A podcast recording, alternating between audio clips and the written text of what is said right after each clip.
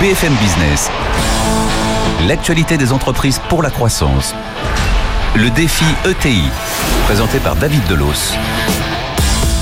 Nouvelle édition de Défi ETI. Bienvenue dans l'émission 100% consacrée aux entreprises de taille intermédiaire. Ce sont des maillons essentiels euh, du tissu économique. Ce ne sont plus des PME, elles n'ont pas le poids des, grands groupes, mais ces ETI ont-elles su négocier le virage du e-commerce? Comment utilisent-elles Internet pour vendre, pour se vendre, pour se développer? On va poser la question à Daniel Capel-Marcovici, euh, la dirigeante du groupe Raja sera notre invité fil rouge, Thierry Bouet de la Banque Palatine et François Montbois, le président de la FEVA seront également avec nous pour nous aider à mieux comprendre les enjeux de ce dossier. Mais d'abord, comme d'habitude, l'actu de la semaine.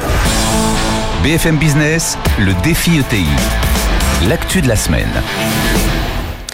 L'actu de la semaine avec euh, Étienne Braque. Bonjour Étienne. Bonjour David. coup de projecteur sur le rapport mensuel de l'Observatoire des ETI. Si on en croit l'indicateur euh, de notre partenaire, euh, la Banque Palatine, la confiance des dirigeants de PMI et d'ETI continue son rebond. 75% des patrons interrogés sont confiants dans l'économie française. C'est une hausse de 3 points par rapport à avril. Mais surtout, et c'est ça qui va, qui va nous intéresser Étienne, les, la majorité des patrons de PME et d'ETI sont pour la suppression des fameuses niches fiscales. Oui, c'est ça plus d'un patron sur deux interrogé, 54% précisément, et pour la suppression euh, des niches fiscales, seulement 9 petits pourcents sont totalement opposés à la suppression euh, de ces niches, un chiffre qui s'explique peut-être par le fait que 71% des patrons interrogés ne bénéficient pas de ces niches fiscales. Pour rappel, eh bien, Gérald Darmanin veut couper 1 milliard d'euros de niches fiscales l'année prochaine. Alors, qui sera concerné? À quel coup de rabot? Premiers éléments de réponse, ça sera début janvier lors des premiers arbitrages. L'actu de la semaine signée Étienne Braque. On passe au focus.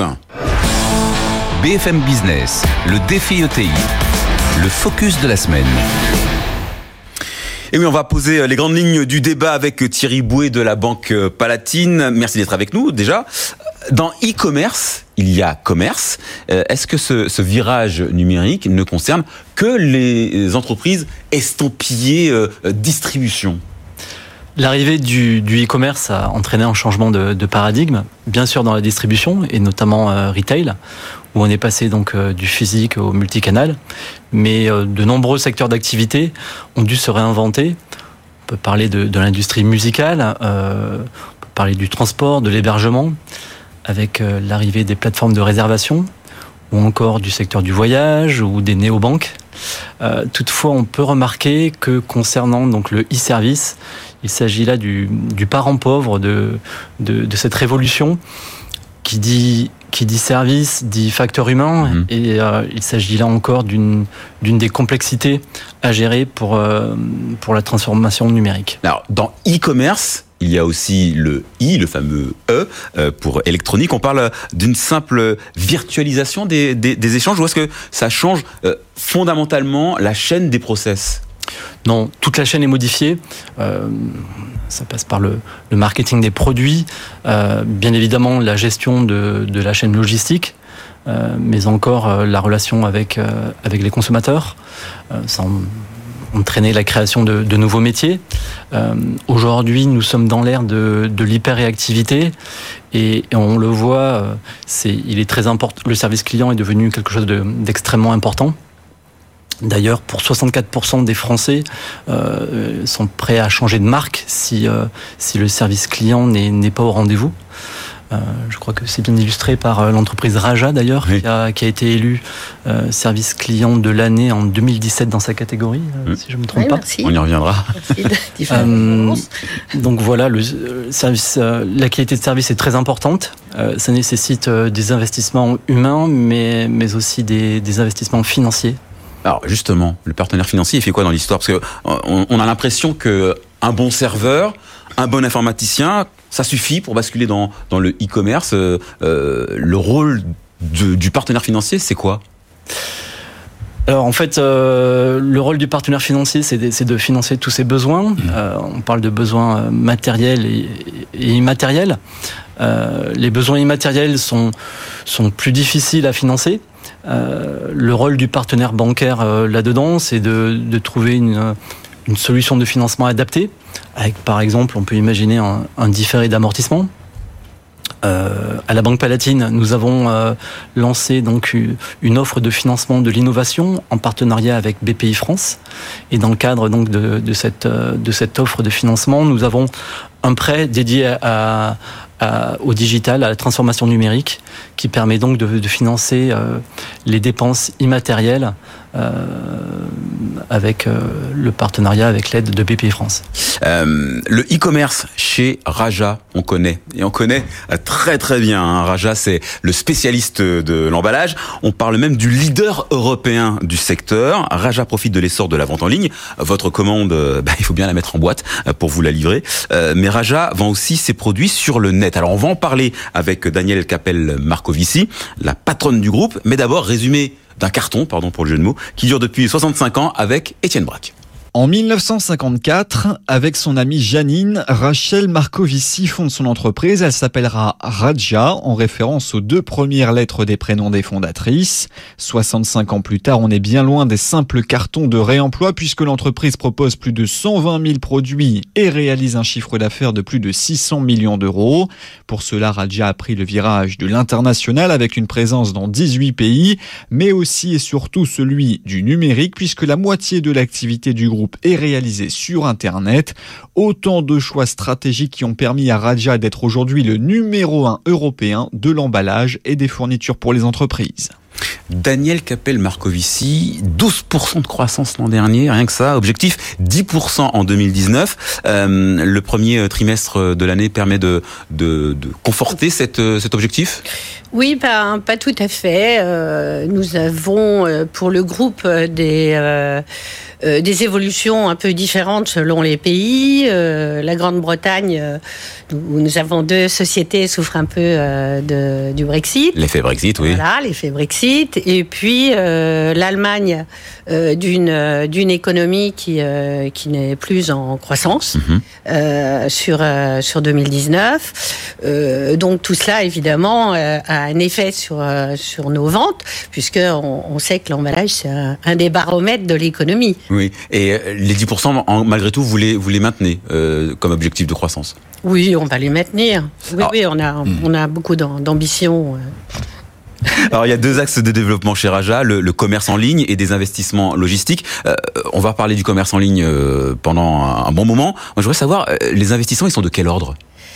Ah ben, non seulement ils sont importants, mais euh, ils sont euh, très très anciens puisque euh, le commerce en ligne, il a commencé dès dès l'année 2000 où nous avons, euh, nous avions historiquement euh, euh, une, une maîtrise de, de la vente par catalogue mhm. dans les années 80, ce qui a fait notre développement, et puis 80 et 90.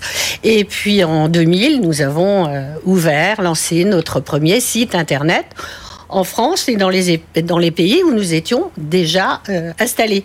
Alors, si, si j'ai bien compté, il y a 21 sites estampillé, Raja. Euh, pourquoi autant de vitrines? C'est vraiment nécessaire? Parce que c'est autant de pays hmm. et autant de sociétés. Puisque ma, ma stratégie, c'est d'être, c'est que nous soyons en proximité avec nos clients et avec nos marchés. Donc il y a une société dans chaque pays où nous sommes installés avec euh, tout le, la, batterie d'investissement euh, multicanaux qui est nécessaire pour euh, pour euh, se développer. C'est-à-dire que nous avons un catalogue dans la langue du pays, nous avons un centre de distribution, nous avons un centre de relations clientèle, une équipe de vente terrain. Tout le multicanal est, déployé en fait dans chaque entreprise du groupe. Pour l'instant, vous êtes encore très axé B2B, c'est-à-dire que euh, c'est euh, à destination des entreprises. Euh, ça commence à s'ouvrir aux particuliers? Ah non, pas du tout. Pas du tout? Pas du tout. Je pense qu'on a encore beaucoup de potentiel euh, d'entreprises à conquérir euh, en, Europe. Euh, nous sommes encore petits, dans, même si nous sommes les premiers en distribution d'emballage dans certains pays. nous sommes encore, nous sommes encore petits et nous avons beaucoup de potentiel. Et puis, ce potentiel d'entreprise du e-commerce, c'est formidable. C'est une explosion, c'est fascinant. et nous sommes un vrai partenaire du e-commerce euh, des entreprises de e-commerce dans tous les pays et dans tous les domaines d'activité. On va dire bonjour à, François Monbois. Bonjour. Vous êtes le président de, de la FEVAD, c'est la Fédération e-commerce et vente à distance. Mhm. Euh, Raja, c'est un, un, un, bel étendard français euh, de, de, de réussite sur le e-commerce. Tout à fait, oui, oui. Et puis c'est une société qui est là depuis très longtemps. C'est une des rares sociétés en fait qui était là à la FEVAD avant Internet, avec la Redoute, avec Yves Rocher, des sociétés comme ça, donc qui savaient très bien déjà gérer des bases de clients, faire du marketing direct et qui se sont très bien adaptés à Internet, euh, qui ont profité de cette connaissance. Et en plus, comme l'a dit Daniel Capel, elle, elle vend aux marchands sur Internet, parce que tous les marchands sur Internet ont besoin d'emballer les produits qu'ils envoient. Et donc Raja est une des entreprises, un de leurs fournisseurs euh, favoris. Alors presque 25 milliards d'euros de chiffre d'affaires pour le e-commerce au premier trimestre 2019. C'est une progression de 12% sur un an. Comment est-ce qu'on explique une, une telle croissance et est-ce qu'à un moment on va pas arriver à une forme de maturité? Ah, euh, Jusqu'où ira-t-on?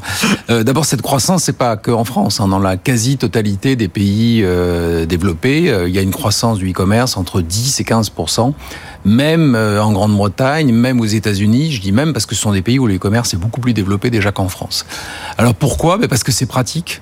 Euh, parce que c'est facile, parce qu'on peut acheter absolument quand on veut. Maintenant, avec le smartphone, les gens achètent littéralement euh, quand ils veulent et où qu'ils soient. Ils ont envie d'un produit, ils font une recherche sur le smartphone et ils décident d'acheter ou pas, mais euh, dans la plupart des sites, ils peuvent acheter avec le smartphone, ce qui a donné vraiment un coup de boutoir. Et puis l'expérience du e-commerce est très largement positive, hein. tout le monde est content, tout le monde est satisfait. Et quand il y a des expériences malheureuses, les gens disent bah, avec tel site ça s'est pas bien passé, mais c'est pas le e-commerce qui est accusé. Donc à chaque fois c'est la marque, l'entreprise. Voilà, les gens font la différence. D'accord. On n'assimile pas euh, une mauvaise expérience avec une marque à une mauvaise expérience sur Internet. Non, et c'est pour ça, vous l'avez dit au début, que le service client est si important parce qu'un client mécontent euh, sur Internet, il va le, faire savoir très vite. Il va râler, il va le dire, euh, soit sur son blog, sur Facebook, dans un forum. Donc une marque qui sert mal ses clients, immédiatement, elle a des, mauvaises réputations, des mauvais scores, donc il faut qu'elle corrige le tir tout de suite. Euh, quel, est l'impact justement du e-commerce euh, sur l'activité des, entreprises, mais des entreprises de taille intermédiaire, des ETI euh, Est-ce que ça, ça, ça a impliqué, est-ce que ça implique un changement de culture? Est-ce que ça amène une meilleure rentabilité, Thierry Bouet bah, toutes les entreprises, notamment les, les ETI, les, ETI on, doivent réaliser leur transformation numérique. Et euh, il est très important aujourd'hui euh, d'avoir réalisé donc euh, toutes ces dépenses d'innovation. Mhm. On le voit. c'est un, un passage obligé donc. Oui, on, peut voir que chez certains grands comptes aujourd'hui, euh, si tous ces investissements n'ont pas été euh, réalisés, on peut y avoir des, euh, référencements de certaines ETI qui justement, dont les systèmes ne peuvent pas, ne peuvent pas s'adapter au, au, système de ces grands comptes. Donc c'est un passage obligé. L'observatoire PME-ETI de la Banque Palatine montrait que 60%, un petit peu, un petit peu moins de 60% des, des entreprises de plus de 15 millions d'euros en France euh, avaient seulement euh, commencé donc cette transformation numérique. Euh, ça veut dire que voilà, il y a encore du, travail à faire et, et, il y a encore des, des, des, besoins matériels et immatériels à financer pour la banque. Daniel Capel Marcovici, vous vous êtes très en avance sur ce sujet-là. Est-ce que vous avez l'impression qu'il y a encore beaucoup de travail à faire pour profiter à plein du potentiel du e-commerce? J'espère. J'espère que le e-commerce va continuer à se développer, d'autant que de plus en plus de, de, grandes marques de distribution ont des modes euh, d'achat, euh, le click and collect et d'autres euh, systèmes. Toutes les, grandes entreprises de distribution et même maintenant également des fabricants qui, qui pensent à vendre leurs produits sur, sur Internet. Et tout cela, évidemment, c'est un très gros potentiel d'utilisation d'emballage, parce que l'emballage a cette vocation de protéger les produits euh, jusqu'à leur euh, destinataire. Euh, François Monvois, Daniel Capel, Marcovici l'a, rappelé, on, a vraiment l'impression qu'on expérimente beaucoup aussi, mmh. qu'il y a des modes de distribution, de, d'expédition qui sont tester et, et, expérimenter auprès, auprès des, utilisateurs Oui, il y a des modes qui se développent. Le click and collect dont on parlait Daniel, c'est-à-dire vous commandez sur un site internet et puis vous allez chercher le produit en magasin. pour les chaînes de magasins, ça se développe énormément parce que c'est en général gratuit pour le client, donc le client est content. Le client choisit quand il va chercher le produit dans le magasin par rapport à une livraison à la poste ou quand le produit est encombrant, bah, il faut aller le samedi matin faire la queue à la poste pour chercher le produit. Ce que les gens n'aiment pas. Les gens n'aiment pas faire la queue le samedi matin dans les postes. Ils préfèrent choisir d'aller au magasin quand ils veulent. Et puis pour le magasin, c'est un plus parce que pour lui, il fait livrer le produit avec tous les autres euh, dans les palettes. C'est quand même moins cher. Mmh. Et puis, il peut essayer de vendre un autre produit faire une vente additionnelle, si c'est du textile, bah, de vendre un produit qui va avec le premier, etc. C'est un client qui rentre dans le magasin, qui, qui, est déjà convaincu par la marque, qui vient chercher un colis. Bon, ben, c'est un client facile hein, entre guillemets pour un bon vendeur pour lui vendre autre chose. Un client qui a déjà le, le, la qui aime déjà la marque. D'accord. Voilà, euh, J'ai regardé le top 15 du e-commerce, hein, donc mhm. les, les, 15 plus grosses entreprises euh, du, du, secteur. On a Amazon, on a Cdiscount, on a Fnac.com. Euh, Est-ce que les les ETI, les entreprises de taille intermédiaire, sont suffisamment armées Est-ce qu'il y a encore assez de place euh, pour occuper, euh, euh, le secteur? Bah, Il faut avoir un positionnement bien particulier, bien, bien spécifique. C'est-à-dire que le temps n'est plus où vous pouvez aller sur Internet pour vendre un peu la même chose que votre voisin, à peu près au même prix, et pas forcément mieux. Maintenant, comme vous l'avez dit, les gros sont là, quoi. Vous avez non seulement les entreprises Wadi, mais aussi Carrefour, Leclerc, Auchan, enfin, Darty, des gens sérieux dans la distribution qui font très très bien leur métier. Qui ont, qui ont en euh, plus une réputation. Qui ont une euh, réputation, qui ont un réseau de magasins. Donc il faut avoir un positionnement unique. Il y a, il y a des tas de PME qui marchent très bien, des ETI qui marchent très bien, mais euh, il faut avoir un positionnement spécifique, faire quelque chose d'unique. C'est ça, c'est ça, Thierry Bouet. Il faut, il faut vraiment être, avoir un, un, un, projet bien spécifique pour éviter d'être noyé dans la masse. Exactement. Alors, comme ça a été dit, beaucoup d'ETI sont effectivement spécialisés sur des niches d'activité euh, et il est indispensable euh, de également dans le site euh, marchand proposé de se différencier. vous l'avez noté ça, cette spécialisation parmi vos clients? Oui, bien sûr. Euh, nous, nous avons des clients euh, e-commerçants dans absolument tous les secteurs. Beaucoup, euh, les grandes marques, celles qui sont les plus puissantes, puissantes diversifient, évidemment. Ils commencent par un type de produit et puis ils élargissent leur offre. Et puis, il y a de plus en plus de, marques qui ne faisaient pas de e-commerce et qui se lancent dans le e-commerce. Alors, c'est vrai que ça nécessite beaucoup d'investissement. Je voudrais rebondir sur ce que disait Thierry tout à l'heure les investissements ne sont pas seulement de, euh, numérique, euh, ils sont aussi euh, logistiques, ils sont des investissements humains. je veux dire, c'est aujourd'hui, bien sûr. Et puis, on on peut plus faire mettre ses produits simplement sur avoir un site internet et puis et puis que ça ça marche. Voilà, il faut vendre, mais il faut aussi livrer ses clients, avoir des facteurs différenciants, produire euh, euh, offrir de l'innovation. Euh, je veux dire, c'est devenu effectivement, comme dit François, beaucoup plus complexe et, encore plus intéressant. J'ai noté sur l'un des rapports de la FEVAD, justement, François Monbois, un chiffre qui m'a qui m'a beaucoup étonné, on va le dire comme ça. 50 hein. transactions en ligne sont réalisées par seconde oui, ça c'est une par moyenne. seconde. Et c'est une moyenne. C'est vrai qu'il y en a plus sans doute parce que la nuit il y en a moins que la journée. C'est la moyenne des transactions euh, du trimestre qu'on a divisé par le nombre de secondes. Quoi, c'est un peu ça. Mais pour montrer effectivement l'activité. Non, c'est énorme. Hein. C'est quelque chose qui est rentré vraiment dans les mœurs. Oui, on est à un achat tous les 7 jours maintenant en moyenne. Hein alors qu'il y a quelques années, c'était un achat par mois. Euh, à vente à distance, on attendait. Euh, dans les, il y, a, une quinzaine d'années, les gens avec le catalogue euh, des produits, ils notaient les produits qu'ils allaient acheter, puis ils attendaient d'en avoir une dizaine pour acheter, parce qu'il y avait des seuils de livraison gratuite, etc. Maintenant, les gens, c'est instantané. Ils achètent des produits de manière rapide. Daniel euh, Capel-Marcovici, euh, les ventes sur Internet représentent 45% à peu près de l'activité de, de Raja. Ça, ça, ça, ça, va monter? Non, pas tout à fait. Je pense que c'est plus de l'ordre de, de 30, euh, entre 30 et 40% dans, le, dans le groupe. Ça, ça a vocation à grimper encore? Ça a vocation à grimper certainement, mais euh, nous euh, ne négligeons aucun marché. Mhm. Et il y a euh, beaucoup d'autres marchés, les industriels partout en Europe, les, les, les producteurs. Euh, la clientèle est diversifiée. Ce sont des magasins aussi, c'est la grande distribution, c'est les musées qui utilisent des, des, emballages aussi. La, la clientèle est notre clientèle est très diversifiée, qu'elle soit euh, euh, e-commerce, e-commerçante euh, ou pas. Mais la question, c'est que c'est vrai qu'aujourd'hui, c'est devenu beaucoup plus complexe et c'est devenu beaucoup plus complexe aussi à l'international pour les ETI. Mhm. Je pense que ça, c'est une préoccupation parce que je pense qu'une ETI aujourd'hui qui, qui veut grandir, il faut qu'elle soit à l'international. Et l'international en e-commerce est très très compliqué. Euh, ça nécessite des gros investissements ah. et, c'est cela que je voulais euh, mmh. ajouter aussi. on va me poser la question financière justement, euh, Thierry Bouet. ça demande beaucoup beaucoup d'investissements effectivement de se développer à l'international sur, sur, le e-commerce. Pourquoi? Bien sûr. tout dépend du projet de l'entreprise, mmh. mais se développer à l'international demande bien évidemment beaucoup de, beaucoup de moyens. Donc euh, après, les, les partenaires sont là effectivement pour, euh, pour accompagner ces investissements.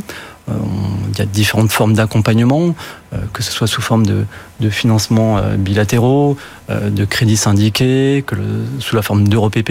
il y a beaucoup de moyens de financer d'émissions obligataires. Mmh. Il y a beaucoup de, de moyens d'accompagner donc ces projets d'envergure et qui sont très structurants pour, pour les entreprises. Raja, je crois, en est un parfait exemple euh, du fait de sa dimension européenne euh, depuis déjà un certain temps. Mais maintenant, avec euh, justement l'avènement de ces de ces achats sur Internet, on a l'impression qu'il y a justement plus de frontières et que et que les, les, les, le e-commerce, ben, forcément nous oblige à aller voir à l'international. Et je vois que vous dites non. Non, non, ce que je, dis. C'est pas si ça. Exactement.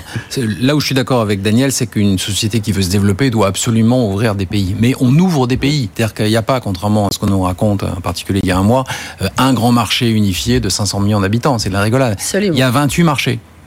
28 marchés qui sont de plus en plus proches en termes de lois, de règlements, mais par exemple, il y a eu un gros travail fait avec la Commission européenne pour standardiser les tailles et les boîtes d'emballage, et ça concerne euh, Daniel. ce qui est logique, la classification de la poste française pour ses emballages et ses volumes n'était pas la peine que la poste suédoise ou la poste grecque, parce qu'ils n'avaient aucune raison d'être les mêmes.